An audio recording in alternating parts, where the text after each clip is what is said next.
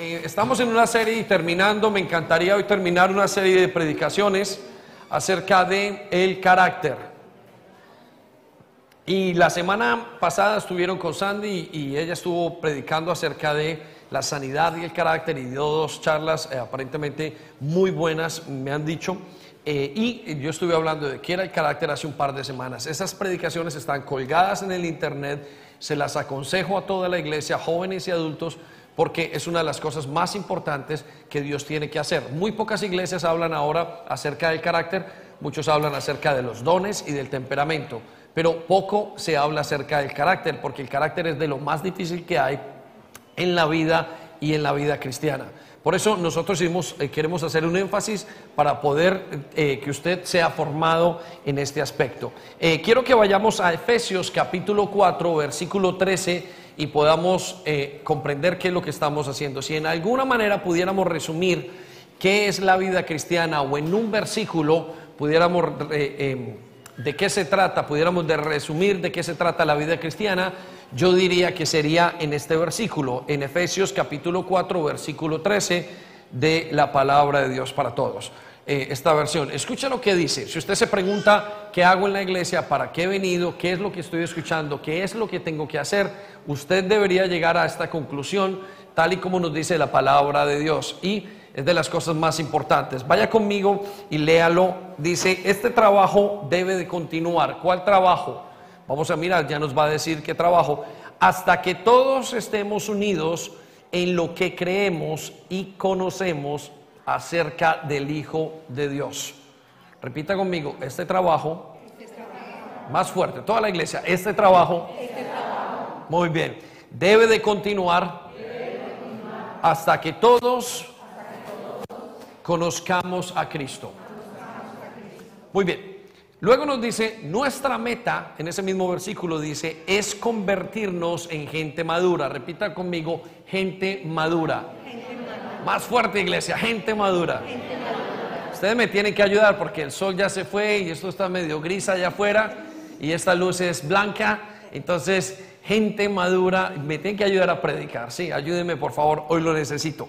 Entonces nos dice el Señor, nuestra meta es convertirnos en gente madura y vernos tal y como es Cristo y tener toda su perfección. Entonces, ¿cuál es la meta de un creyente? Es convertirse en gente madura es convertirse o parecerse a Cristo.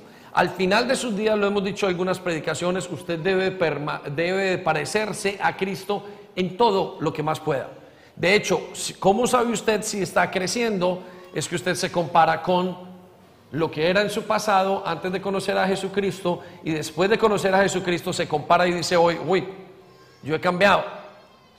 Al final usted se tendrá que parecer a Cristo, en cualquier manera. Ahora, no físicamente. Recuerde que el Cristo que vemos y que vemos en los cuadros de la última cena y este Cristo, que es un italiano realmente, era eh, de cabello em, rubio y de ojos eh, azules. Ese no es una verdadera fotografía de Cristo. Cristo seguramente era de la época, era eh, piel trigueña bajito y no tendría un aspecto, dice la Biblia, muy, muy, muy deseable para las personas. Porque lo que de Cristo llamaba la atención y sigue llamando la atención es su divinidad, pero con algo que se llama carácter. ¿sí? Entonces, tenga esa información allí y voy a explicarle algo. Cuando conocemos a Jesucristo, cuando una persona decide tener una relación con Dios, eh, recibe a Jesucristo en su corazón. Es decir, tiene un deseo y toma la decisión de poner su fe y su confianza en Jesucristo y en lo que Él hizo por Él. Inmediatamente comienza este proceso. Este proceso se llama el proceso de la santificación. Es un proceso en el que se forma el carácter de la persona. Y el ser humano, usted y yo, estamos divididos en tres aspectos. El primer aspecto es el cuerpo, el segundo aspecto es el alma y el tercer aspecto es el espíritu. El espíritu solamente tiene vida cuando una persona cree en Jesucristo. Por eso es que se le llama a la gente y la Biblia nos habla de ser nacidos de nuevo. Repita conmigo, nacidos de nuevo. Más fuerte. Nacidos de nuevo. Y cuando una persona entonces conoce a Jesucristo, el espíritu nace. Por eso es que la Biblia nos dice que aquel que está en Cristo es una nueva criatura. ¿Qué está refiriéndose? ¿A qué se refiere cuando dice que es una nueva criatura? Bueno, no se está refiriendo al cuerpo, aunque cuando una persona recibe a Cristo puede recibir un milagro. A lo mejor tiene una manito mala y puede recibir, tiene una parálisis o tiene algún defecto o algún problema en su cuerpo y puede solucionarse. Eso es muy posible y ha pasado y lo hemos visto. Luego, entonces, ¿a qué se refiere? No es un nacimiento nuevo porque usted recibe a Cristo a los 40 años, a los 50 años, a los 60 y sigue siendo igual. Usted no cambia físicamente. Entonces, nos queda una parte que es el alma. El alma, la mente, lo que se llama el alma y la mente, en la Biblia es donde están los pensamientos, donde está la memoria, donde está el temperamento, donde está la decisión, en la mente del ser humano es donde está em, eh, las emociones, está el consciente, el subconsciente, el inconsciente está en ese lugar. Entonces, eso tampoco cambia de manera dramática en la gran mayoría de casos, sino que Dios comienza a hacer un trabajo en la mente de la persona. Entonces, ¿dónde es una persona nacida de nuevo? Es en el espíritu. Cuando usted recibe a Jesucristo, el Espíritu Santo viene dentro de usted y comienza un trabajo que se llama santificación o formación de su carácter. ¿sí? Entonces, todo el trabajo comienza desde el Espíritu, pasa a la mente, vamos a decirlo, si tuviéramos la mente en el cerebro, pasa a la mente y luego toca el cuerpo. Por eso una persona que tiene una comunión con Dios, tiene relación con Dios, el, el Espíritu Santo viene a través de su Espíritu, toca su mente, trae paz y su cuerpo se sana. ¿Estamos? Muchas veces los problemas que tenemos en nuestra mente, la gran mayoría, el 70-80% son psicosomáticos o se psicosomatizan en el cuerpo. Traen dolores en una parte, traen enfermedades, eh, ciertas cosas. Entonces Dios, el trabajo más grande que hace en usted y en mí, lo hace en la mente, lo hace en la regeneración lo hace en formar el carácter, lo hace en la santificación de su mente, en el cambio gradual de lo que usted piensa, siente, ama, todas las características de su mente. Quizás, y aquí voy a decir algo eh, sin ánimo de ofenderlo, pero la parte loca de su vida y de mi vida es la mente. La mente es donde está la confusión en la mente es donde yo tengo conflictos con papá, con mamá. En la mente es donde yo tengo mi inclinación sexual. En la mente es donde están basadas las, eh, eh, adicciones. En la mente es donde yo me siento eh, perdido. En la mente es donde yo siento el conflicto. La mente es el lugar donde Dios más tiene que trabajar. Y ese trabajo en la mente se le llama renovación o formación de carácter. ¿sí? Por eso Dios tiene un trabajo bien grande que hacer. Y ese trabajo lo que va a hacer es cambiar la mente hasta que todos lleguemos a la estatura de Cristo, a parecernos a Jesucristo. Ahora quiero decirle que hay cuatro categorías. Si las quieren anotar, lo pueden hacer. En la vida cristiana, o Juan nos habla de cuatro categorías en la vida cristiana. Y la primera categoría son los hijos. ¿Cuáles son los hijos? Son aquellos que llegan a la iglesia, son gente que es nueva, que no conocíamos de Cristo y comenzamos a cambiar o comenzamos a tener una relación con Dios y por ende, a través de esa relación que tenemos con Dios, vamos cambiando. Él dice acerca de los hijos que ellos van cometiendo y haciendo cosas aquí, cometiendo pecados y haciendo una cosa bien, otra cosa mal, y les dice, a ustedes, a los hijitos, todo les es perdonado, no se preocupen, sigan trabajando, yo estoy trabajando en ustedes. No se preocupen, es como los niños que eh, tienen alguien que los va a llevar y los va a cuidar. La segunda categoría son los jóvenes. Repita conmigo, jóvenes. Y los jóvenes son aquellos, eh, dice la palabra de Dios, que ya saben usar eh, la Biblia, ya saben usar el conocimiento de Dios y lo aplican. De hecho, dice que a través de conocimiento y de lo que ya saben, de lo que van aplicando en sus vidas, vencen al maligno. ¿Sí? Repita conmigo, vencen al maligno. Y aquí estamos hablando de los entes espirituales y estamos hablando del, sistema de todo. Entonces, el joven al aprender va cambiando la mentalidad y va cambiando y va creciendo. Luego viene entonces unos, eh, la tercera categoría que se le llaman los padres. Repita conmigo, padres. Y los padres son aquellos que ya conocen y tienen una buena relación con Dios. Es decir, los padres son aquellas personas en la Biblia que ya saben que Dios disciplina y que disciplina con fuerza y firmeza, saben que Dios es amor, saben que cuando venga el tiempo de su bendición va a venir, saben que hay ciertas cosas que esperan y, y que tienen que esperarlas y sus corazones no se van a dañar, no van a sentirse que Dios no los ama, sino que están muy seguros porque ya llevan conociendo un tiempo a Dios. Pero la tercera o la cuarta más bien, la cuarta categoría son los hijitos. Repita conmigo, hijitos. Más fuerte, hijitos. Y son aquella clase de creyentes que han estado en la iglesia, pero no se han formado en su carácter. Son los creyentes que yo les digo que tienen el conflicto de Peter Pan.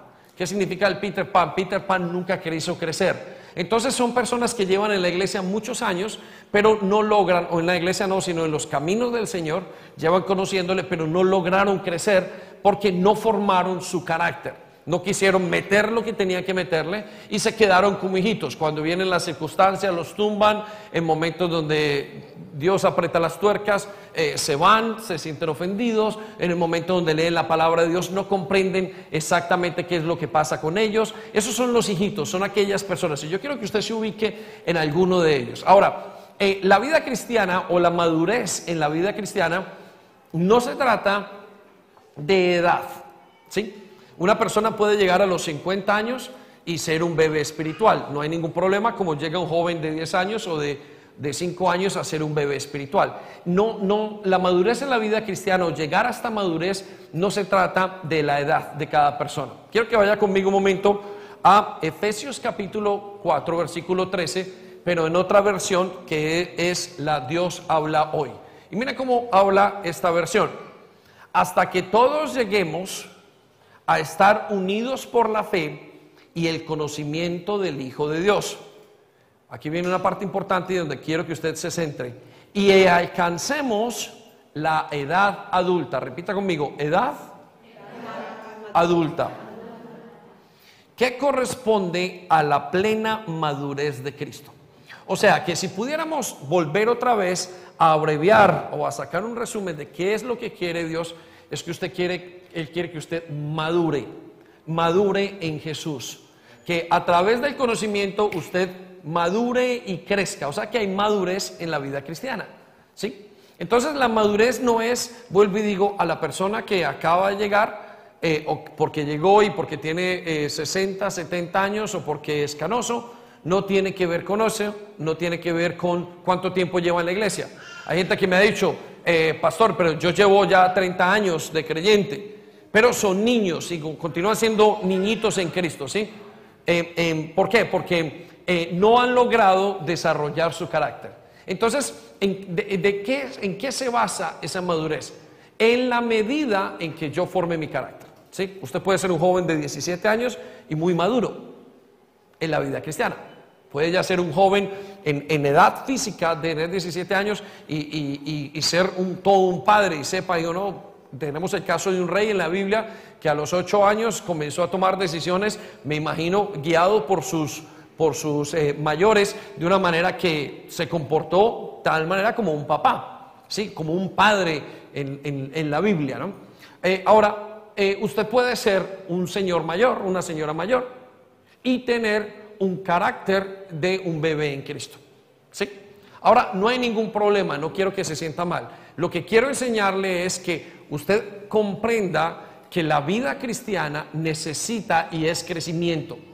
Que la vida cristiana usted tiene que formar su carácter. Eso es todo el proceso que ustedes tienen, que tenemos que vivir. Y es necesario que afrontemos ese proceso con responsabilidad para poder crecer. Eso es súper importante. Es una de las cosas más importantes. Y a ese proceso se le llama formar el carácter. ¿sí? Entonces, si usted comprende esto, usted va a entender que va o va a tomar decisiones que van eh, de acuerdo a esa forma de pensar que lo van a llevar a usted a crecer y que usted no se tiene que quedar allí. No piense que la vida cristiana es venir y sentarse y escuchar. No, no, no, lejos de eso. La vida cristiana es llegar a una madurez. La pregunta que le puedo hacer esta mañana es, ¿está usted llegando a esa madurez en Cristo? Es algo que está pasando en su vida, en su mente, y usted hoy se puede comparar con quien era usted en Jesucristo hace muchos años. Yo hoy puedo decir que soy un hombre totalmente diferente. Cuando llegué a la vida cristiana eh, era, tenía una cantidad de pensamientos y de conflictos y de cosas, y hoy me miro atrás y digo, wow, Señor, me has hecho todo un joven en Cristo. Realmente eh, eh, me siento joven, no sé si papá, pero por lo menos joven me siento. Voy mirando la palabra de Dios y entiendo y, veo cosas que van pasando. Y eso es la idea en usted. Usted no vino a sentarse, usted no vino a mirar milagros, no vino solamente a cantar. No, eso no es la vida cristiana. La vida cristiana es madurar. ¿sí? Ahora, malamente mucha gente lo ve desde otra perspectiva. Piensan que en la iglesia hay gente que es madura, que todos son papás. Por eso dicen, uy, esos son como santos en la iglesia. Y este yendo a la iglesia eh, ya debería haber cambiado. Y no es cierto. Si supieran eso, tendrían que entender, si supieran esto, podrían entender que aquí en la iglesia hay gente que está intentando madurar. ¿sí? Y no le dé vergüenza decir, yo me siento un bebé espiritual, me siento un joven espiritual, siento que soy un hijito, lo que sea no le dé vergüenza, lo que tiene que pensar es, bueno, ¿cómo sigo adelante? ¿Qué es lo que Dios quiere que sigamos adelante? Ahora, quiero darle un par de pinceladas acerca del carácter. Vaya conmigo a Hebreos, capítulo 5, versículo 7. En la nueva traducción viviente, versículo 8, vamos a ver. Y quiero que sepa esto acerca del carácter y cómo es esa formación, ¿sí? Mire lo que dice y vamos a encontrar algunas verdades aquí.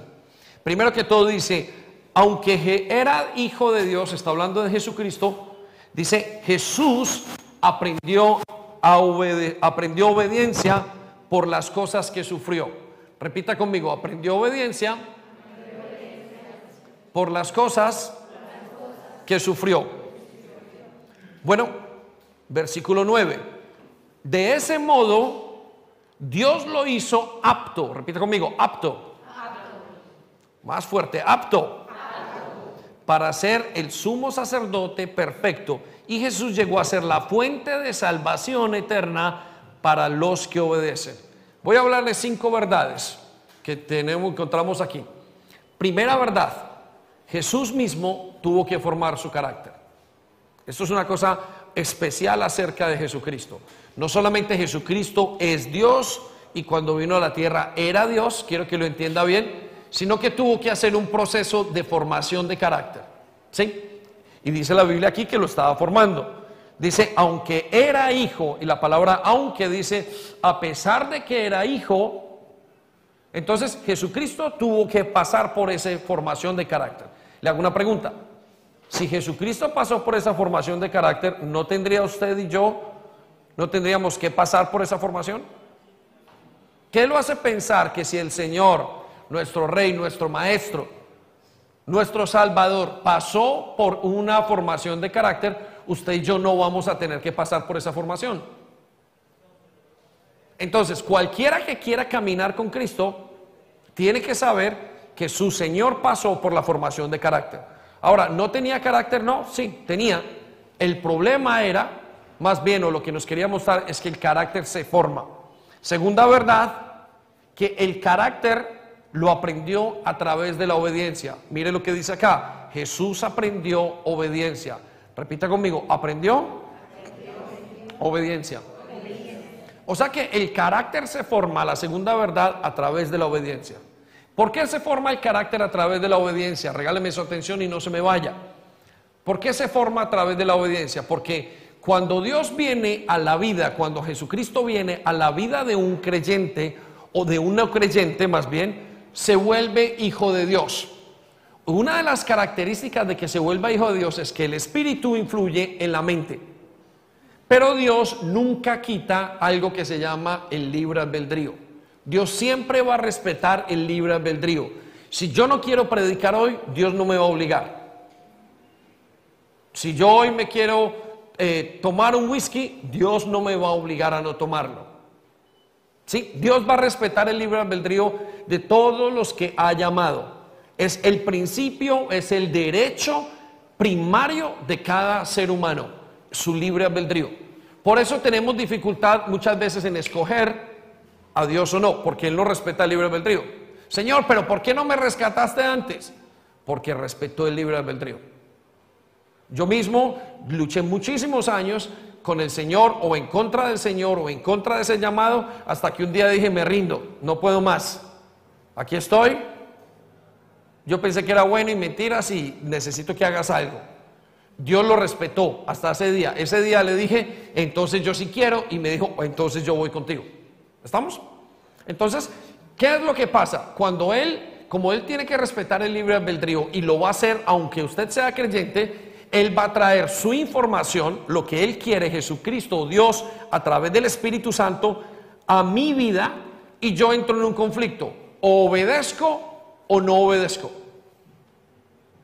O hago lo que me dice o no. Por eso es que la Biblia nos compara con dos bueyes. Él dice, lleve mi yugo que es ligero. ¿Qué quiere decir eso? Yo quiero que usted se imagine a dos bueyes que los ponen con un pedazo de madera para que caminen juntos. ¿Lo recuerdan o no? Y él dice que la vida con el creyente es como si él fuera el buey y uno como creyente se mete bajo del yugo y él comienza a caminar con uno. Lo que el joven, el buey joven tiene que hacer es decirle irse al ritmo del, del, buey mayor. Ese buey mayor o ese buey grande es Jesucristo. Entonces usted y yo entramos en conflictos todos los días con el Señor. Hago o no hago tu voluntad. Por eso el carácter se forma obedeciendo. De hecho, la obediencia es el único símbolo de que amamos a Jesucristo. ¿Usted quiere preguntar cuánto ama a Dios? No lo contabilice con cuántas veces viene a la iglesia. ¿Usted quiere preguntar y conocer cuánto ama a Dios? No lo contabilice con el número de sus diezmos. ¿Cuánto ama a Dios? No cuánto canta y cuántas canciones se sabe. No quiere preguntarse cuánto ama a Dios y responder y encontrar la pregunta, la respuesta es cuánto obedece a Dios. Repita conmigo, obediencia.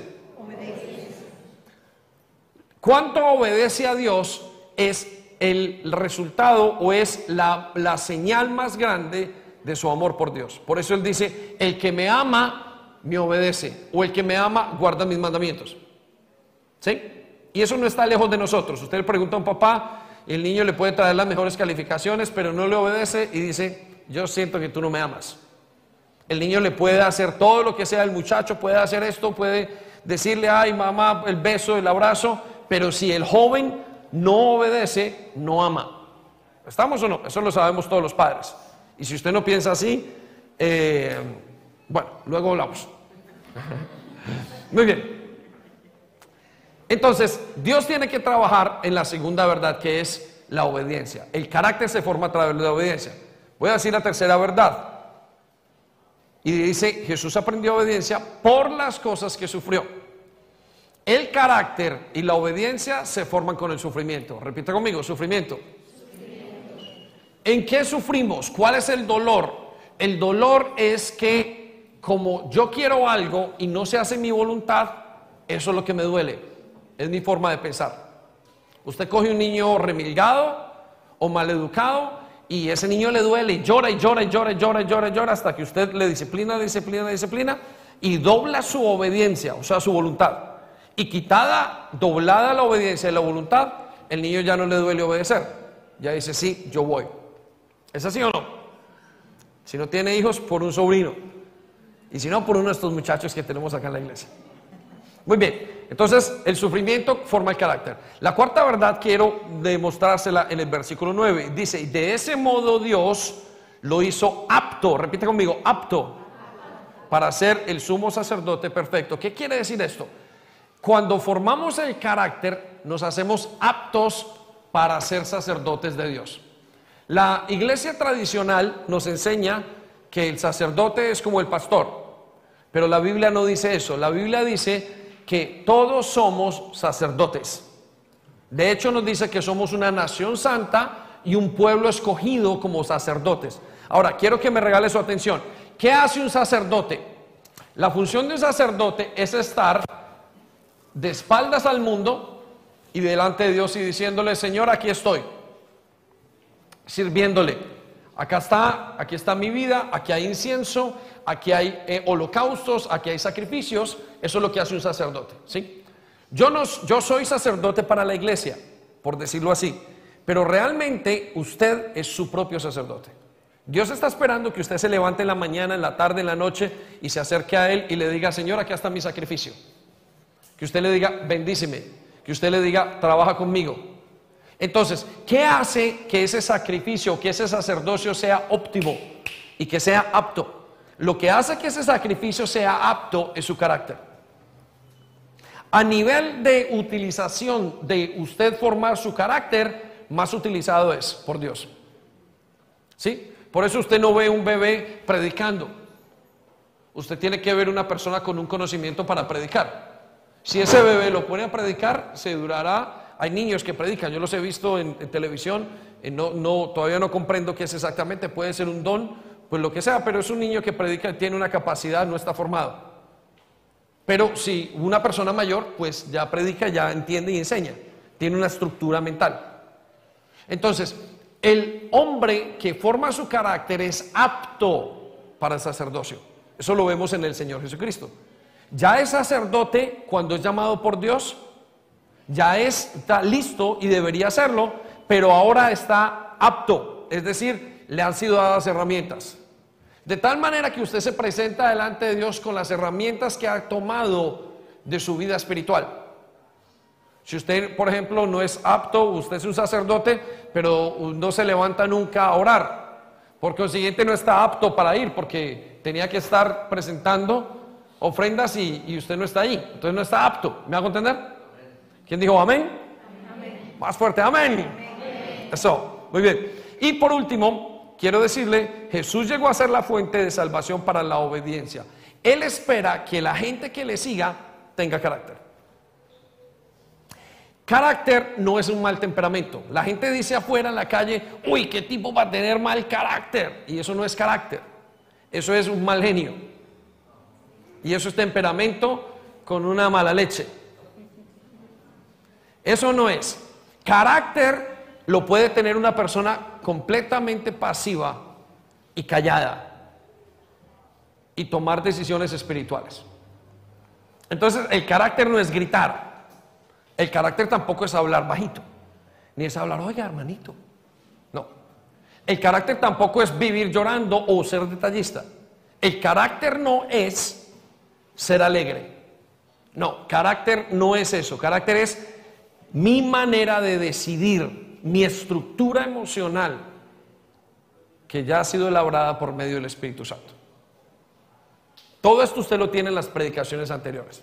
Entonces hicimos una, hace dos o tres semanas, hicimos la primera parte de esta predicación y dijimos cinco maneras de definir que usted tiene carácter. Cinco cosas que usted tiene carácter. Se las voy a recordar rápidamente, anótelas allí si las quiere anotar. La primera, la autoridad. Son pruebas. ¿Cómo quiere saber usted si tiene carácter? ¿Cómo quiere saber usted si, si, si está siendo formado, si ya tiene ese carácter? Bueno, la primera cosa que dijimos era la relación con la autoridad. La prueba de la autoridad es mm, unavoidable. No, no tiene shortcut, no tiene atajos. Sí o sí, una persona que tiene carácter y que quiere formarlo, tiene que aprender a tener una relación buena con la autoridad. Entonces le pregunto, ¿cómo son sus relaciones con la autoridad? ¿Cómo es la relación con su jefe? Es una relación de rebeldía. ¿Qué hay frente a la autoridad? Eso demuestra que usted no tiene carácter. Si tiene una mala relación, demuestra que hay conflictos en su carácter que no están fundados. Hay gente que no puede estar debajo de un jefe y tiene que ser eh, em, autónomos, pero no porque no puedan tener un buen trabajo, sino porque nadie se los aguanta o no son capaces de tener una buena relación con los jefes. Hay gente que está en el servicio de alguna manera y observamos que cuando tienen un líder, una persona les llama la atención, bueno, se ponen mal, se eh, van en contra de esa persona. Eso quiere decir que no tiene su carácter formado. Sin embargo, la persona que tiene un carácter ya formado es una persona que, a lo, que cuando tiene una buena relación con la autoridad se ve, sabe obedecer. Entonces, primero, piense, ¿cómo es la relación con la autoridad? ¿Cómo es la relación con su pastor? Olvídese de mí. ¿Cómo es la relación con su líder? cómo es la relación de la autoridad en su casa. Eso va a marcar, es la prueba número uno. La prueba número dos que mencionamos es el dinero. Piensen en el dinero.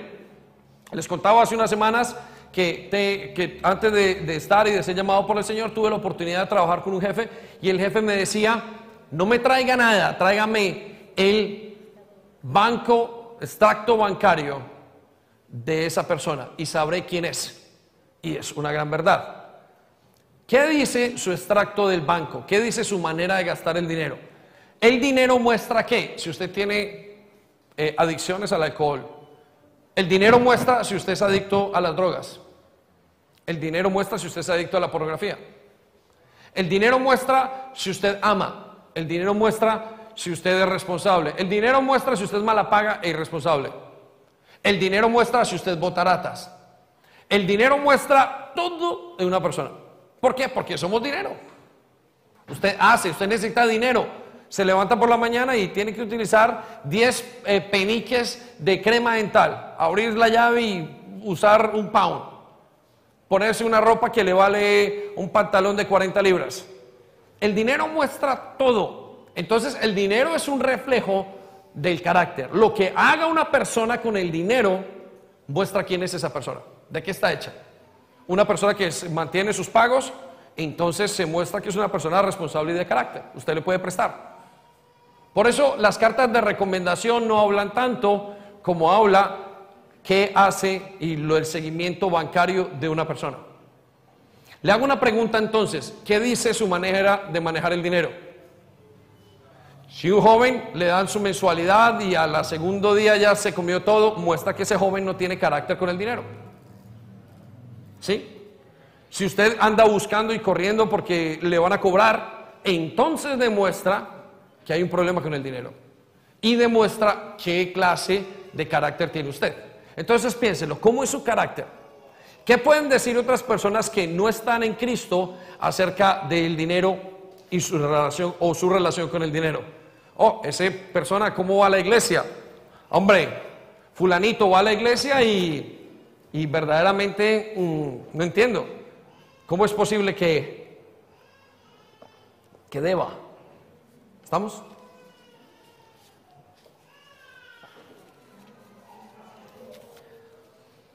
Entonces el dinero es la segunda prueba más difícil que tenemos.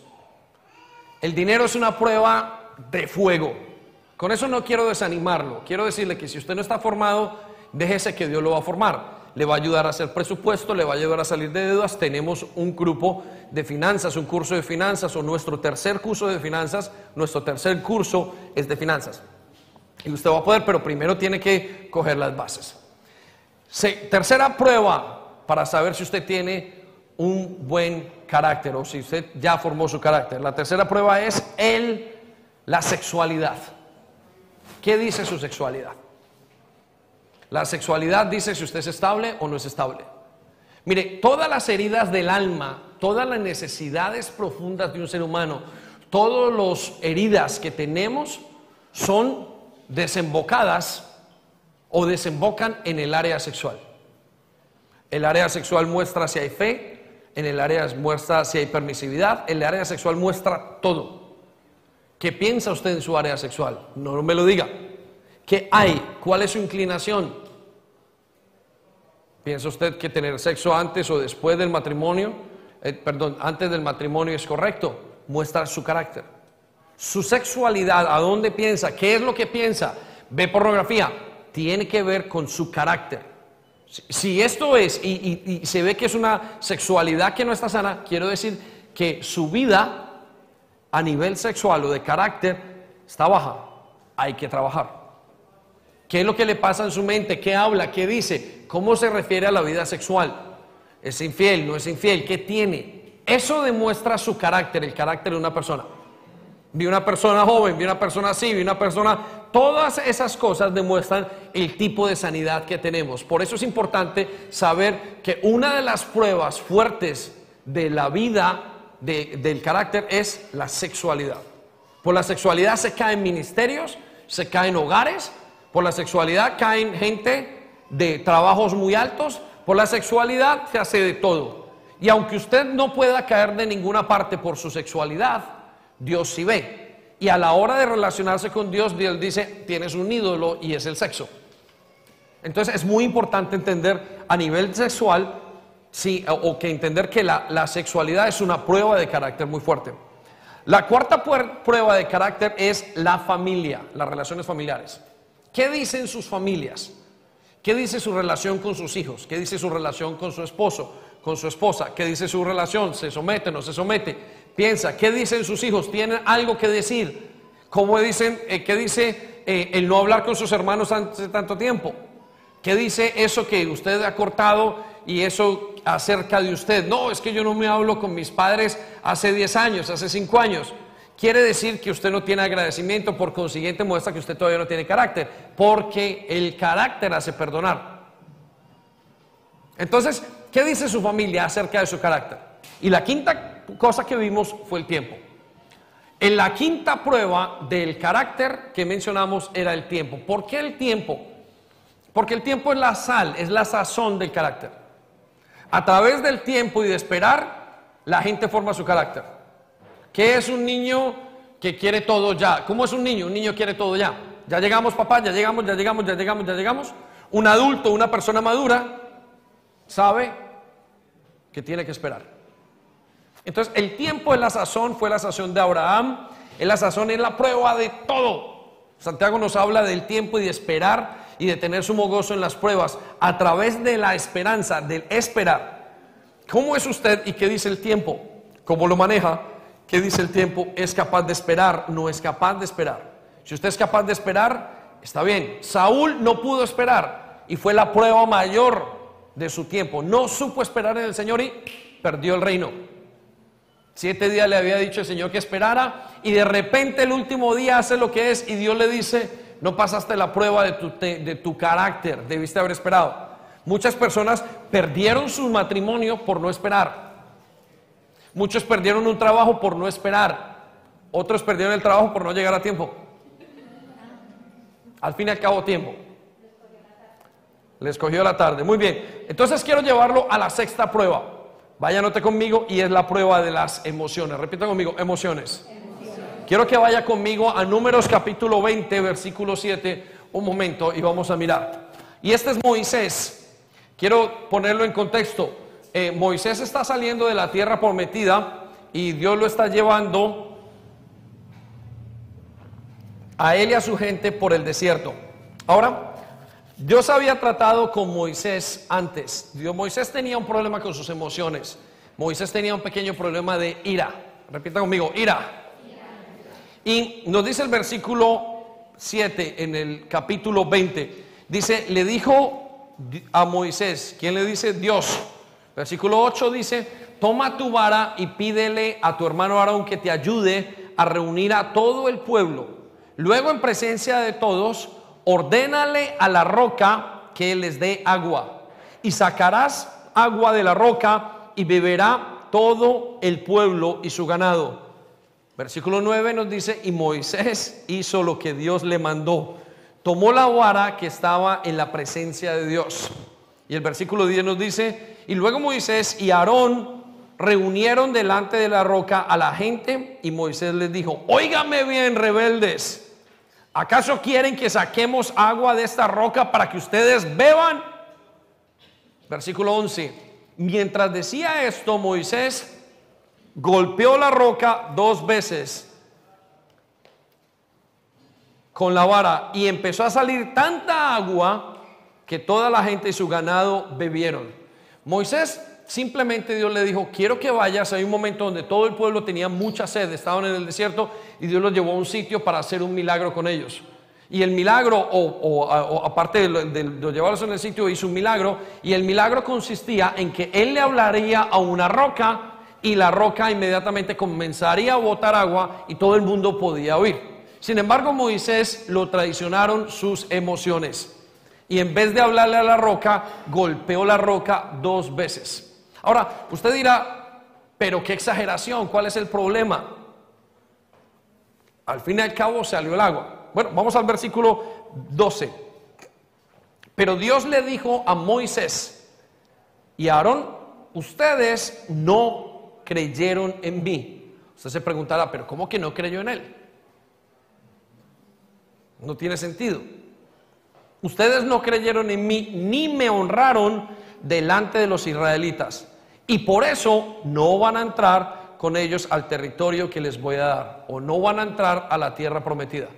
Esa bobadita le tocó a Moisés o le dio a Moisés como consecuencia el no entrar a la tierra prometida. ¿Qué fue lo que pasó con Moisés? Bueno, déjenme, yo me muevo rápidamente. Algunos años antes, 40 años antes, Dios les dice, vas a hacer algo en mí vas a hacer algo y vas a rescatar gente. Y en ese momento Moisés todavía se movía por emociones. Cogió a una persona y lo mató. Y dijo, Dios, así no es. Y se lo llevó a rehabilitarlo. O lo rehabilitó mientras se lo llevó. 40 años lo tuvo en el desierto. Cuando Moisés salió del desierto, dice la Biblia que él era el hombre más manso del mundo. Repita amigo, el hombre más manso del mundo. Era un hombre que no tenía ni una falla. Dios había tratado con él 40 años. Pero al estar él en el desierto, volvieron a sacarle la piedra. Y como le sacaron la piedra, Moisés simplemente actuó en sus emociones. Debía haber actuado en su espíritu. Entonces, ¿por qué las emociones son una prueba para todos nosotros? Porque cuando una persona actúa en emociones no está actuando en el espíritu. La palabra carnalidad es hablar, es actuar en mis emociones. Es dejar que yo simplemente fluya sin dejar que el espíritu haga en mí. Por eso las emociones son muy, muy dañinas para tomar una decisión. Una persona espiritual se define en una persona que toma decisiones espirituales. Una persona espiritual es una persona que no se deja llevar por sentimientos. Piense en la gran mayoría de cosas que usted ha hecho por los sentimientos. Le digo un par de ellas.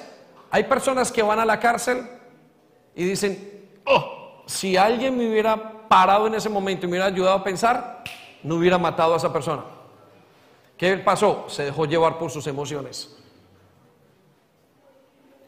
Moisés se dejó llevar por esas emociones y esas emociones lo llevaron a la pérdida de la tierra prometida. ¿Qué cosas ha perdido usted por esas emociones?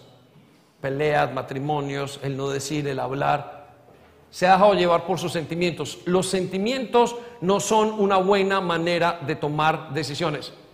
El esposo se levanta en la mañana y dice, ah, es que no siento querer estar con mi esposa. Bueno, eso pasa muchas veces en la vida. Y la gente se divorcia porque creen que los sentimientos, que amar es un sentimiento, pero amar no es un sentimiento, amar es una decisión. Es una decisión que usted toma porque tiene, porque hay un principio básico que dice, haga esto. ¿Cuántas veces usted se ha levantado con ganas de ir a trabajar en un trabajo que no le gusta? Nadie le dan ganas de ir a trabajar. Por eso le pagan a las personas. Pero ¿sabe qué es? El principio del trabajo y de la responsabilidad y de ganar hace que yo me levante. Yo paso sobre mis sentimientos. Y a usted le duele la espalda, a usted le duele esto. Una niña, una de las bebés, se, Gabriela se levantaba a las 3 y 4 de la mañana. Yo no decía, uy, qué rico, me voy a levantar a las 3 de la mañana. O Sandy, uy, qué bueno, está llorando y no la aguanta ni el vecino. Ay, qué deseo tengo de ir a cogerla. No, me levantaba y tenía que ir a cogerla porque era mi responsabilidad, era mi principio. Cuando usted vive su vida cristiana o como creyente por emociones, siempre va a ser traicionado más adelante. Si usted vive y dice, ay, es que hoy no tengo ganas de ir a la iglesia, ya perdió el año, está viviendo sin carácter. ¿Por qué? Porque ¿quién le va a dar un domingo a las 8 de la mañana salir o llegar aquí hacer un curso para formar su carácter, para venir, para salir de deudas, para perdonar a su familia, en todo lo que hay, en medio de un aguacero en medio de coger dos autobuses y venir a un lugar. Las emociones dicen no vayas a ninguna parte, no te muevas, quédate con ese carácter durmiendo y ten toda la vida mala relación con tu familia. ¿Por qué? Porque son emociones. Pero aquel que se levanta y dice, no, no, no, no, no, no primero lo primero. Y si yo no me levanto, y si yo no me formo, y si no formo mi carácter, mi familia no se forma. Por consiguiente, voy a donde tenga que ir. El dolor y el sufrimiento ayudan a hacer, el dolor, el sufrimiento y la obediencia ayudan a que la persona diga, no me importa, voy a donde sea que tenga que ir. Y no tengo ni cinco de ganas, pero necesito ser formado. Y eso demuestra el carácter. Por eso los grandes deportistas alcanzan las grandes batallas, las grandes victorias, pues porque se metieron a dejar de sentir. Se levantan todos los días a la mañana, a la misma hora, hacen entrenamientos cuatro y cinco horas y queman y queman y queman y queman y queman y al final llegan y todo el mundo dice, uy, yo lo que quiero un día es ser como él es. Pero ninguno está dispuesto a formar su carácter. Entonces, piensa en su carácter, ¿está formado en sus emociones? ¿Qué dice la prueba de las emociones? Usted todo lo siente y todo le duele. Y cuando viene el líder y Dios lo aprieta, dice, ¿qué hubo? ¿Qué pasó, jovencito? Y usted, ay, me dolió, siento que me duele. Me retiro de la iglesia, tiro la toalla. ¿O es usted de los que le dicen, uy, sí, sí, sí, me acomodo. Ya, ya me han disciplinado varias veces, ya esto ya lo sé. Y me pongo rectito porque donde Dios me, me dé la vara, que dice sus sentimientos. Siguiente, siguiente prueba la prueba de la fidelidad. Vaya conmigo a Lucas capítulo 16, 10. Si son fieles en las cosas pequeñas, serán fieles en las grandes. Si son deshonestos en las cosas pequeñas, no actuarán con honradez en las responsabilidades más grandes. Entonces, si no son confiables con las riquezas mundanas, ¿quién les confiará las verdaderas riquezas del cielo? Versículo 12. Y si son fieles con las cosas de otras personas, porque no son fieles con las cosas de otras personas, ¿por qué se les debería confiar lo que es de ustedes? Lo que confiar lo que es de ustedes? Se lo resumo. Hay tres clases de prueba de fidelidad. Uno, cuando usted es fiel con las cosas pequeñas. ¿Sabe? Una persona que tiene carácter cuida lo pequeñito y hasta que le llega grande. Se lo explico. Tiene un carro, un carrito, niños, tres o cuatro niños en su casa, y usted le da uno y el que cuida el carrito, ¿qué hace? Le da otro. El que lo destruye, se lo quita. Y le dice, no tienes más. Usted y yo tenemos en la vida cristiana que aprender a cuidar las cosas pequeñas. Les decía en la reunión anterior, ¿por qué le insistimos y por qué le metemos tanto al local? Porque Dios nos ha dado esto pequeño y queremos cuidarlo para un día tener algo más grande. ¿Por qué insistimos en los tiempos de, de, los cursos y comenzamos pequeñito? Y, ah, me dicen a mí los líderes, son dos o tres personas que hay, hagan con esas dos personas los cursos. ¿Por qué? Porque el día de mañana Dios va a hacer algo grande con esas personas. La otra fidelidad es el que es fiel con lo que no es suyo, Dios le dará lo que es suyo, lo propio. ¿Por qué cuidamos el local? Porque el día de mañana queremos que Dios nos vea y nos diga, vamos a darles un local más grande. Vamos a darles un local porque ustedes han sido fieles en cuidar eso. Entonces le pregunto, ¿qué dice la fidelidad? A lo mejor usted de los que le dan una pequeña responsabilidad y es pequeña dice, no, no, no, a mí denme cosas más grandes. Yo he, he sido hecho para cosas más mayores. ¿Y sabe qué dice Dios? No es así. Todo el mundo comienza desde un punto hacia arriba. Pero aquellos que no son fieles no cuidan eso. Entonces no tiene lo mayor, se les notó el carácter. Piénselo en su vida, en su casa, en todo lo que ha hecho. Dios le dio algo, Dios le dio una, alguna cosa en, su hogar. El que cuida y que cuida un mueble y lo cuida y hace, bueno, se le va a poder dar otro. Y todo es así, la fidelidad prueba el carácter de cada persona si lo van a dejar a la mitad o no. Su fidelidad probará el carácter en el hogar, la fidelidad de los padres, la fidelidad con la esposa, con el esposo, la fidelidad en un trabajo. ¿A quién recompensará una persona en una compañía? Puede que tenga un empleado muy bueno, pero se le irán las luces porque el empleado que vale es el empleado que es fiel. Ese empleado es el que está allí y dice, ha estado conmigo todo este tiempo. Esa fidelidad la premia Dios. El carácter muestra, la fidelidad muestra el carácter que usted tiene. El tener lo propio será porque usted tuvo y fue capaz de cuidar lo que no era suyo. Y le enseñamos a los jóvenes, lleguen a un apartamento, lleguen a una casa, lleguen a una iglesia, lleguen a algo, cuiden, limpien, saquen todo, háganlo. ¿Para qué? Para que ustedes puedan el día de mañana les van a decir, se los alquilo, por supuesto que les alquilo esto a ustedes, si ustedes son ordenados, ustedes han cuidado, Pero si llega un joven y comienza a desordenar todo, dice, no me lo vuelvan a traer. Porque fue fiel. Y la fidelidad va en todos, en muchos otros aspectos. Por eso quiero que vayamos al siguiente, bueno, eh, bueno a, la, a la octava prueba del carácter, que es lo espiritual. Déjeme, lo llevo a Génesis capítulo 25, versículo 9, 29. Y esta es la historia de Esaú. ¿Quién era Esaú? Esaú era un hombre que eh, Dios eh, quiso bendecir, era el hijo de Jacob. Y Dios lo quiso bendecir y le dio algo que no veía, que se llama la primogenitura. ¿Qué es lo espiritual? La característica de lo espiritual muchas veces es que usted no lo ve. Como usted no lo ve y no tiene peso, y usted se mueve por sus cinco sentidos, no lo oye, no lo, no lo ve, no lo huele, no lo tiene con el, tacto, y no lo tiene en su boca, no lo saborea, usted dice, no es cierto. Porque nos han llevado a pensar toda la vida así. Sin embargo, qué irónico, sí creemos en el amor. Y el amor ni se oye, ni se ve, ni se entiende. Entonces, ¿qué le pasó a Saúl? Dios le dio algo que se llama la primogenitura, le dio algo espiritual. Y quiero que piensen esto, Dios le ha dado algo espiritual, usted no lo ve, Dice la Biblia que Saúl llegó de cazar muy cansado y le dijo a su hermano que le diera de comer. Cuando le dijo a su hermano que le diera de comer, su hermano que sí valoraba lo espiritual, su hermano dijo, cámbiame lo que tienes por este plato. Y todos sabemos que se llama el plato de lentejas. Y cambió su primogenitura. Por consiguiente, pasando los años, como él no lo valoró, Dios le llevó a entender y usó a Jacob, pero desechó a Esaú, porque no valoró. Y la Biblia nos dice, amé a, amé a Jacob, mas a Esaú lo dice a un lado. Parece que no hubiera amado Dios a Esaú. Y tiene que ver con no haber valorado lo espiritual. Y lo espiritual muchas veces es en lo grande o en lo bajo, cuando se pierde.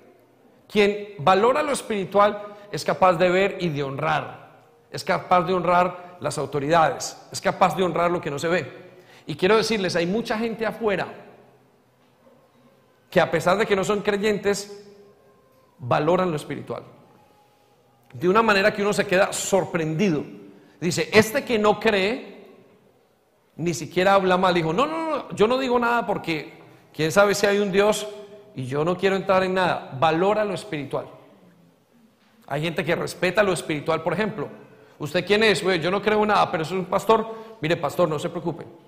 Recuerdo que una de las cosas que me pasó, siendo yo, eh, eh, viniendo a la iglesia, una de las cosas que eh, tenemos en mi familia es un tío que es cura y es la autoridad de, la familia. Y yo sabía que en algún momento tenía que tener una relación muy buena con él. Cuando llegué y después de haberme convertido, hablé con ese tío y le dije, tío, necesito tu bendición, porque tú eres importante para mí. Yo había reconocido que él tenía algo espiritual y yo podría decir que yo soy quien sigue su llamado espiritual a nivel familiar, porque el llamado pasa espiritualmente de familia a familia. ¿Sabe usted eso? Hay ciertas tribus que pasan el llamado. Y, aunque él no supiera y no lo hizo bien o lo haya hecho desde otra perspectiva, yo sé que yo sigo ese llamado. Pero como pudimos ver los ojos o abrimos los ojos a lo espiritual, entonces entendimos. ¿Sabe usted y reconoce lo espiritual? Y hay gente que se le nota como Jacob, inmediatamente reconoce lo espiritual. Y hay gente que no valora lo espiritual, pero para nada. Déjeme, vamos a Génesis 24, perdón, 25. Y quiso Jacob un potaje, una, eh, una sopa de lentejas. Y volviendo Esaú del campo cansado, dijo a Jacob, te ruego que me des de comer de ese guiso rojo pues estoy muy cansado. Por tanto fue llamado su nombre Edom. Versículo 31, y Jacob respondió, véndeme en este día tu primogenitura. Jacob le dijo, era un negociante, véndeme tu primogenitura. Versículo 32, entonces dijo Esaú, he aquí, yo me voy a morir de hambre, estaba diciendo, ¿para qué pues me servirá esto de la primogenitura? Ah, eso es un, hombre, no lo veo y no pasa nada, no se pierde nada. Vendamos la primogenitura. Y dijo a Jacob, júramelo en este día. Y él le juró y vendió a Jacob su primogenitura. Entonces Jacob dijo a Esaú, dio a Esaú pan y del guisado de las lentejas, y comió y bebió y se levantó y se fue, así menospreció, repita conmigo, así menospreció, repita fuerte, la primogenitura. Hebreos capítulo 12, versículo 15, estamos hablando de la prueba de lo espiritual. Y entonces le dice, Hebreos capítulo 12, versículo 15, asegúrense, o sea, tengan cuidado, dice el Señor Asegúrense de que ninguno sea inmoral ni profano como Esaú. Noten, cambió la, eh, el vender la primogenitura lo equivale a la inmoralidad sexual y lo equivale a, ser profano.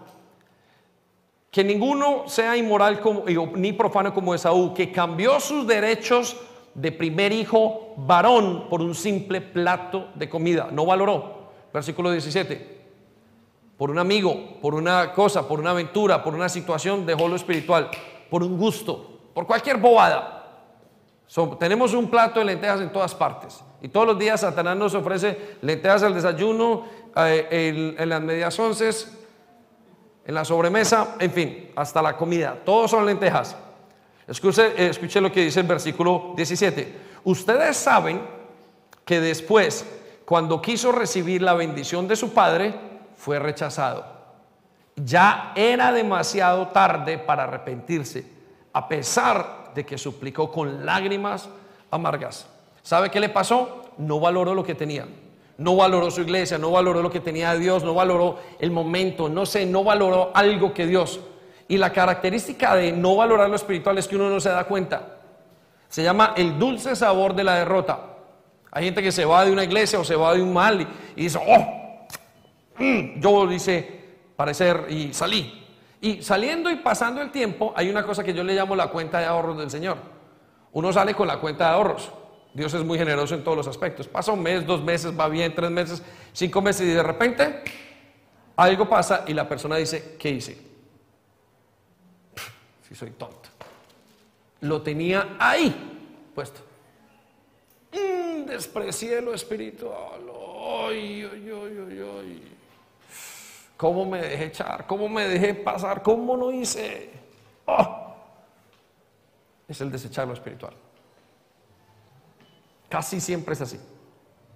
Por eso en lo espiritual digo, Señor, esto es lo mío, no veo, no pasa nada, son dos personas, es una persona, es una iglesia pequeña, lo que sea, donde sea que Dios la haya puesto, no estoy hablando de aquí. Es esto lo que me has dado, yo lo voy a cuidar. Porque donde se me vaya, cuide si le toca dar un tinto, cuide eso y hágalo bien. Si tiene un líder cansón, cuide ese líder. Lo que sea que sea espiritual, usted debe cuidarlo hasta el final. Porque esa es una prueba de su carácter seria y fuerte. Y al final se dan cuenta y dicen, uy, si yo hubiera hecho esto, mis hijos dónde estarían. Es que la palabra de Dios es muy, muy diferente a lo que vemos físicamente. Como no se ve, usted no logra comprenderlo. ¿Quién dijo amén? Entonces, cuide lo espiritual. Eso va a mostrar su carácter. Y uno lo ve, uno lo ve en jóvenes. Hay jóvenes que lo espiritual, wow, lo honran. Y, no son cepilleros, no, no, son jóvenes que dicen, uy, no, esto lo cuido y eso es una cosa. Y, y, y y dicen, no, no, no, no, no. Como decía, como dice por ahí un, un aviso, papito Dios, esto no le gusta. Y uno nota, y uno nota aquel que lo espiritual no lo honra para nada. Quédese con esa parte, ¿sí? Noveno, la prueba del poder.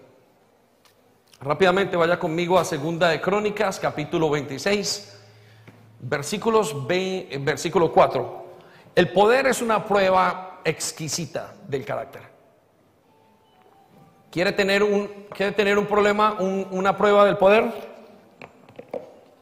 Quiero que sepa que la prueba del poder es las personas que tienen poder van a saber quiénes son. Se va a ver. Colóquele a una persona nueva que no tenga carácter y va a hacer que todo el mundo va a ser una dictadura, va a ser una va a enrollar. Coloque a una persona que tenga carácter a ejercer autoridad y quiero que sepa que lo va a saber hacer. Una persona que ya ha aprendido a obedecer va a saber mandar.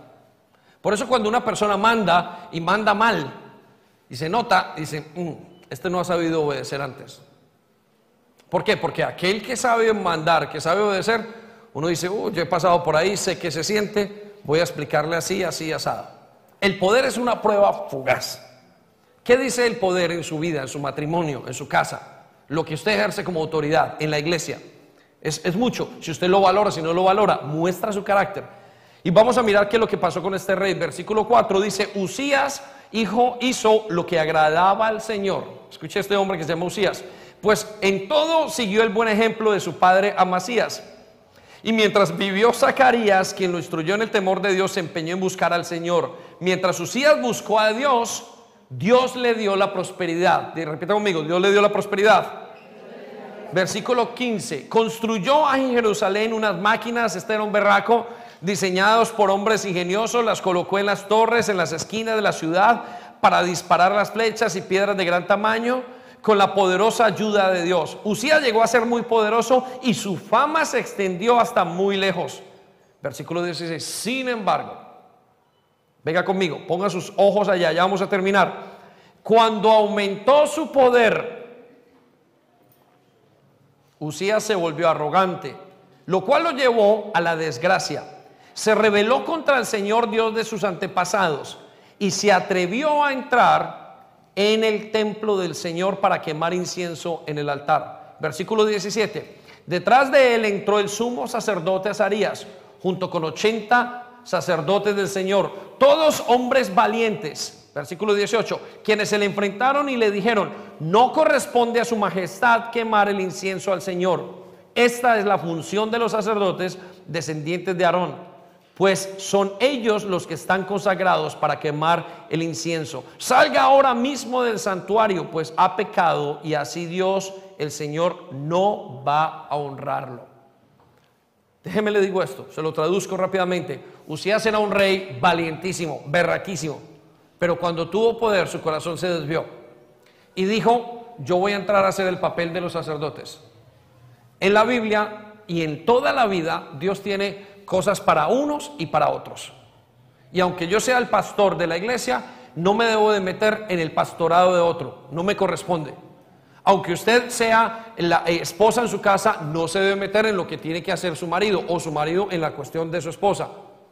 Aunque usted tenga muchas cosas, hay ciertas cosas que el Señor no le permite a los seres humanos entrar. Yo no soy quien para entrar y hacer el papel de otro. Y la arrogancia de Usías la mostró cuando hizo algo que no tenía que hacer. Y se fue a ofrendarle a Dios. Y eso lo tenía que hacer los sacerdotes. Y dice, ¿por qué has hecho esto? Dios no te va a honrar. Hay ciertas cosas que usted y yo no son permitidas en la vida, en las cuales usted y yo nos tenemos que decir, un momento, hasta aquí llego, de allá no puedo pasar. Y la arrogancia la mostró a través de su poder. Él dijo, no, no, no, yo ya tengo poder, yo puedo hacer esto. Y se puso a hacer eso. Versículo 19, escuche lo que dice. Esto enfureció a Usías, quien tenía en la mano un incensario listo para ofrecer incienso. Pero en ese mismo instante, allí en el templo del Señor, junto al altar del incienso y delante de los sacerdotes, la frente se le cubrió de lepra. Al ver Usías que estaba leproso, el sumo sacerdote y los sacerdotes lo expulsaron de allí a toda prisa. Es más, él mismo se apresuró a salir, pues el Señor lo había castigado. Versículo 21, el rey Usías se quedó leproso hasta el día de su muerte. No le tocaba a Usías meterse allí. Era muy rey, pero hay ciertas cosas que como muy rey no se puede poner a hacer. El rey Usías se quedó leproso hasta el día de su muerte y tuvo que vivir aislado en su casa y le prohibieron entrar en el templo del Señor y su hijo Jotán quedó a cargo del palacio y del gobierno del país. Qué tenaz la prueba del poder. No le tocaba. Si a usted no le toca, donde sea, no se meta. Hay personas que me dicen, no, pastor, esto. yo no me metería. Gente que se mete con otros pastores, no me metería. Eso no nos toca a nosotros. Pero en su casa, en su hogar, todo lo que su poder le da, no se meta porque se quema. ¿Y, por qué Dios lo hace así? Yo me imagino que para que todos estemos sujetos a todos. Yo no puedo llegar a Madrid y decirle a una persona, un ujier, venga, haga esto. No, no, no me toca. A lo mejor salgo quemado y digo, pero ¿quién eres David? La prueba del poder es cosa seria. Por último, la última prueba, la prueba de la oración. Oración. La prueba de la oración. Si hay algo que muestra el carácter del creyente, es su vida de oración. La Biblia nos dice en Marcos capítulo 1, versículo 35, levantándose muy de mañana, hablando del Señor Jesucristo, cuando todavía estaba oscuro, Jesús salió y fue a un lugar solitario y allí oraba. Quiero decirle, la oración muestra quién es usted como creyente. Usted puede venir a la iglesia, pero si usted no ora, no tiene carácter.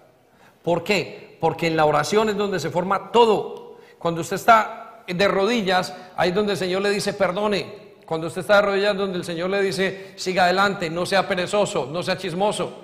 Ahí es cuando Dios le da y le prepara el corazón. Por eso una persona que no ora no tiene carácter o tiene el carácter muy flojo. Puede tener muchos dones, puede hacer una cantidad de cosas, pero si no ora, si no tiene una vida de oración interna, y les voy a decir una cosa, es de lo más difícil que hay. Porque cuando uno está orando, uno le puede abrir el corazón y Dios ve el corazón de uno y ahí es donde hace los cambios. En oración salieron los grandes, las grandes estrategias. En la oración salieron los grandes cambios. En la oración salen los grandes mensajes. En la oración sale todo. Y esa es una prueba muy difícil. Salmo 73, versículo 17. Este era un salmista que escribía los salmos.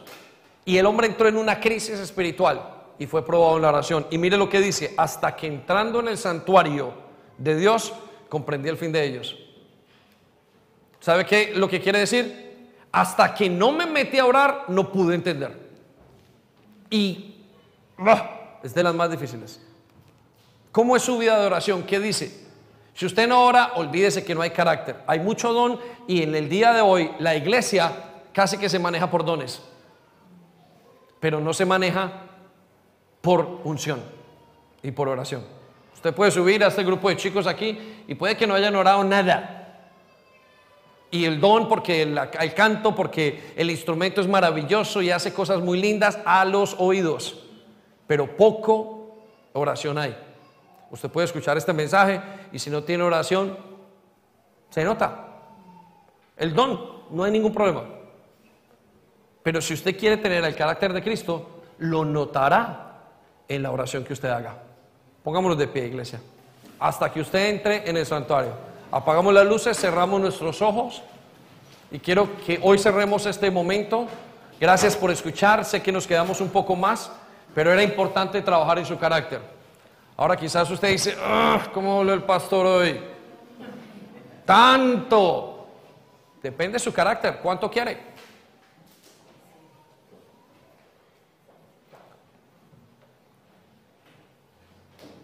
Es como si usted pensara y pensáramos, ¿cuánto se demoraría una quimioterapia en arreglar algo que ya pudiera haber sido arreglado en oración?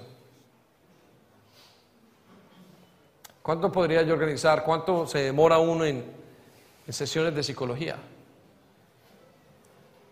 para aprender a sanar? Su carácter es importante, es lo más importante. Y yo sé que no es una de esas cosas que nos ah, que nos hagan sentir motivadísimos, o sí. Pero esta es la más grande motivación. Sus dones, no se preocupe, van a salir cuando tenga carácter y además van a salir preciosísimos, porque van a ser acompañados de la humildad. el día que usted se levante a predicar o que se levante a hacer algo, la gente va a ver cuando usted salió y dijo, uy, tiene, tiene, tiene dones, pero tiene un carácter maravilloso. Eso va a marcar toda la diferencia en los hijos, en todos. Eso es lo que marca la diferencia. Ahí usted se parecerá a Cristo. Quizás uno dice, ay Señor, ¿cómo quisiera poner la mano aquí y que se hiciera el oro? O que saliera dinero. Y usted pone y salen billetes. Ese es el don de Dios de tener las finanzas. Pero el carácter es otra cosa. Y eso es lo que usted y yo tenemos que formar. Y Dios está esperando una iglesia con esas características. Ahora, no quiero que se culpe. Yo quiero invitarlo a que piense. Pablo dice en Filipenses, no quiero decir que ya lo he alcanzado o lo he conseguido todo, ni siquiera que sea perfecto, pero sigo adelante con la esperanza de alcanzarlo. Ahora, este carácter que tiene que ser transformado, sigo con el deseo. Y dice luego, puesto que Cristo Jesús me alcanzó primero. Yo sé que estamos frente a una barrera alta, el carácter de Cristo. Pero si usted entiende que Jesucristo lo llamó primero, usted no le va a impedir nada a Dios. Pero todos le impedimos, a Dios por la falta de carácter. No, Dios, no hagas esto, tengo temor, carácter. Tengo esto, controlamos, falta de carácter. Todo se relaciona con una cosa con la otra. Él dice, yo no creo que lo haya conseguido todo, pero una cosa sí sé, sigo hacia adelante porque Él me llamó primero. Y si usted está aquí hoy escuchando ese mensaje, es porque Él lo llamó primero. Él fue el que lo llamó y lo invitó. Independiente de la iglesia donde esté, pocos o muchos, Él es quien lo llama. Déjese formar el carácter. Cierra sus ojos, no se preocupe por mí, piense en usted. Haga su examen interno. Haga el examen, tranquilo. Y solamente dígale, forma mi carácter. Luego dice, hermanos, no digo que yo mismo ya lo haya alcanzado. Lo que sí hago es olvidarme de lo que queda atrás y esforzarme por alcanzar lo que está adelante. Olvídese si falló. Olvídese si su sexualidad era un problema. Ahora concéntrese en seguir adelante. Eso es lo que Dios nos dice. Ni siquiera está enterado o está dispuesto a pensar qué pasó ayer. Olvídese, pero esfuércese en seguir adelante. Que en las finanzas no ha pasado la prueba. Olvídese de eso. Ahora siga adelante. Hoy es un nuevo día para hacer un presupuesto. Que en la fidelidad no ha sido fiel y dejó un ministerio y dejó cosas. No se preocupe. Hoy dígale de Dios, perdóname. Que usted ha sido en la oración, no ha fallado y no le es capaz de orar y no le sale una palabra y nunca ora. Hoy es un día para orar. Y lo que usted está orando, nadie se lo va a quitar. Por eso abra sus labios, cierra sus ojos y abra sus labios. Y dígale, haz mi carácter. Nadie le va a robar esa oración. Y es una oración ya hecha para él, si lo está haciendo desde su corazón. Y quiero invitarlo a que le diga al Señor, por favor, fórmame. Fórmame con tus dulces manos. Fórmame, Señor. Quiero llegar a la meta y ganar el premio celestial de parecerme a ti. Quiero llegar un día y que tú digas, te pareces a mí, hijo. No te condenes hoy. No sirve de nada y no está esperando Él eso. Solo está esperando que hoy cambies tus pensamientos y digas, fórmame. Señor, quiero un día no impedir la formación de mi carácter. Y sé que lo he impedido muchas veces, porque vivo por mis emociones, porque vivo acelerado, porque quiero todo ya, porque me complico con las autoridades, porque tengo enredos en mi mente. Pero hoy te digo, fórmame, fórmame, fórmame, fórmame, fórmame. Quiero ser como el barro en tus manos. Y dame ideas, dame pensamientos para formar el carácter correctamente. Dame pensamientos, si es el poder y ya me doy dando cuenta que se me subió, yo te pido que me formes. Fórmame el carácter. Y Espíritu Santo, te pido que pases visitándonos, haciéndolo fácil y sencillo. Que cada vez más nos parezcamos a ti. Y si ayer orábamos un minuto, mañana o este día queremos orar dos, tres. Si no hemos valorado lo espiritual, queremos aprender a valorarlo hoy, para cuando volvamos a tener una oportunidad, no fallar y demostrar que estamos hechos del carácter de Cristo. Gracias Espíritu Santo. Ahora trae convicción a cada hombre y mujer en esta sala.